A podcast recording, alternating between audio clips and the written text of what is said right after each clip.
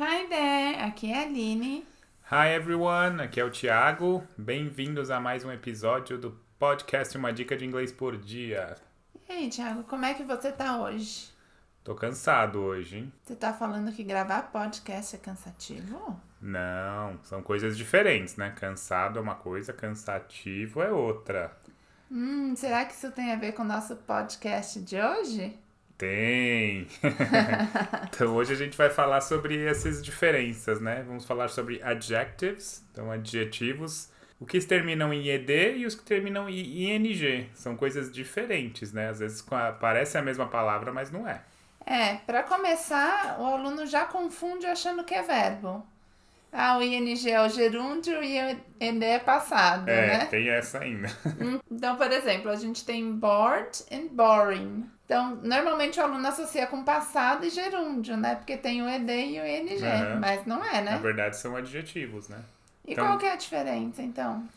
O bored, o adjetivo com que termina com ed, é como a pessoa está se sentindo normalmente, né? Então, por exemplo, I'm bored, eu estou entendi- entediado.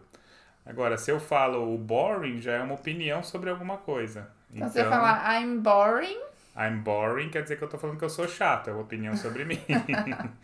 né? Então, é, por exemplo, this lecture is boring. Então, essa palestra é entediante. This movie is boring. Esse filme é entediante, chato.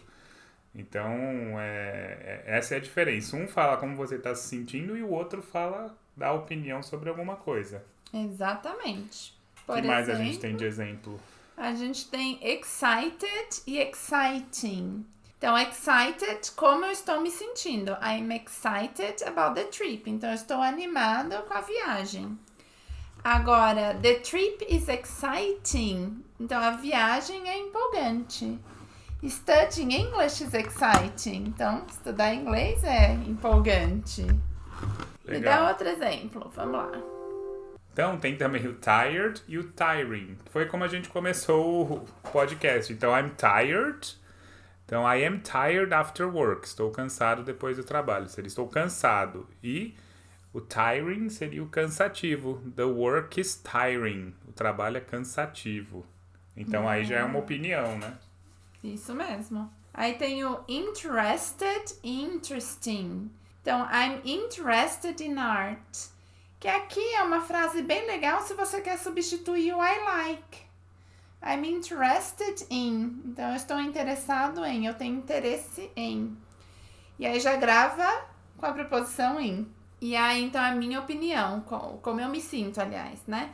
Agora, the art lecture is interesting. Agora sim é minha opinião. Então, a palestra sobre arte é interessante. Por exemplo, eu achei boring, ela achou interesting. Interesting, então, era a mesma palestra. Então, é por isso que é o exemplo de opinião. Então, mais um. Frightened e frightening. Então, frightened, eu tô... Eu tenho medo, né? I'm frightened by spiders. Então, eu tenho medo de aranha. Eu sou medroso por aranhas, vamos dizer assim. E como eu tô me sentindo. Enquanto spiders are frightening. É, então, aranhas são assustadoras, né? Então, seria uma opinião. Nem todo mundo vai achar, né? Agora, como eu me sinto, é como eu me sinto. Não tem jeito. Não tem jeito.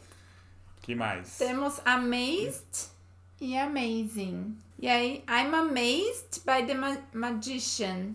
Então, estou maravilhado com o mágico. E então é minha, é como eu me sinto. Agora, a minha opinião seria The Magician's performance, it's amazing. Então, a performance do mágico é incrível. Muito bem. Vamos mais uma, a última? Vamos mais uma para finalizar, ó. Annoyed e annoying. Então, I'm, I'm annoyed by the noise. Então, eu estou irritado, né? Estou incomodado com o barulho. Isso é como eu me sinto. The noise is annoying. O barulho é irritante. E aí pode ser que, né, de repente uma música, a música do seu vizinho pode ser irritante para alguns e pode ser legal para outros. E nesse caso é uma É. opinião, Exato. certo? Então aqui são alguns exemplos, né? Mas tem muitos mais. Mas é sempre bom se agora você já sabe qual a diferença, né? É, e é, lembrando, né? Não confundir com verbos. Isso, Que é- quando termina em ED, Quando termina em ED, como você se sente. E NG. como sua opinião. né? Para você expressar uma opinião sobre alguma coisa. Exato. Ambos são adjetivos, né? Mas são é, usados em momentos diferentes. É isso aí. Muito bem. That's it. That's it. Terminando o ano quase. Pois é. Então fique aqui com a gente que vamos como até o que- final do como ano. que tá seus sentimentos com relação ao É, final do ano? boa. Excited, Como annoyed, você está com relação ao final do ano? worried, preocupado. É. Ou até como você está em relação ao ano que vem, né? Worried também a mesma coisa. Porque esse ano já acabou, né? Na verdade, tem que pensar como você É. está pro ano que vem. Quais são suas Quais são expectativas, suas né? expectativas? Qual a sua opinião sobre o meu... Como será o ano que vem? 2024 is gonna be amazing, annoying, I hope I not. hope not. Espero que não. frightening, Ixi, a little. piorou. Ok, that's it then. Siga a gente nas redes sociais, no Instagram, alinetreff.inglês. Tem o YouTube também, né? Aline Treff. Aline Treff. That's it. That's it. Até o próximo episódio. Thank, Thank you. Bye, bye. Bye bye.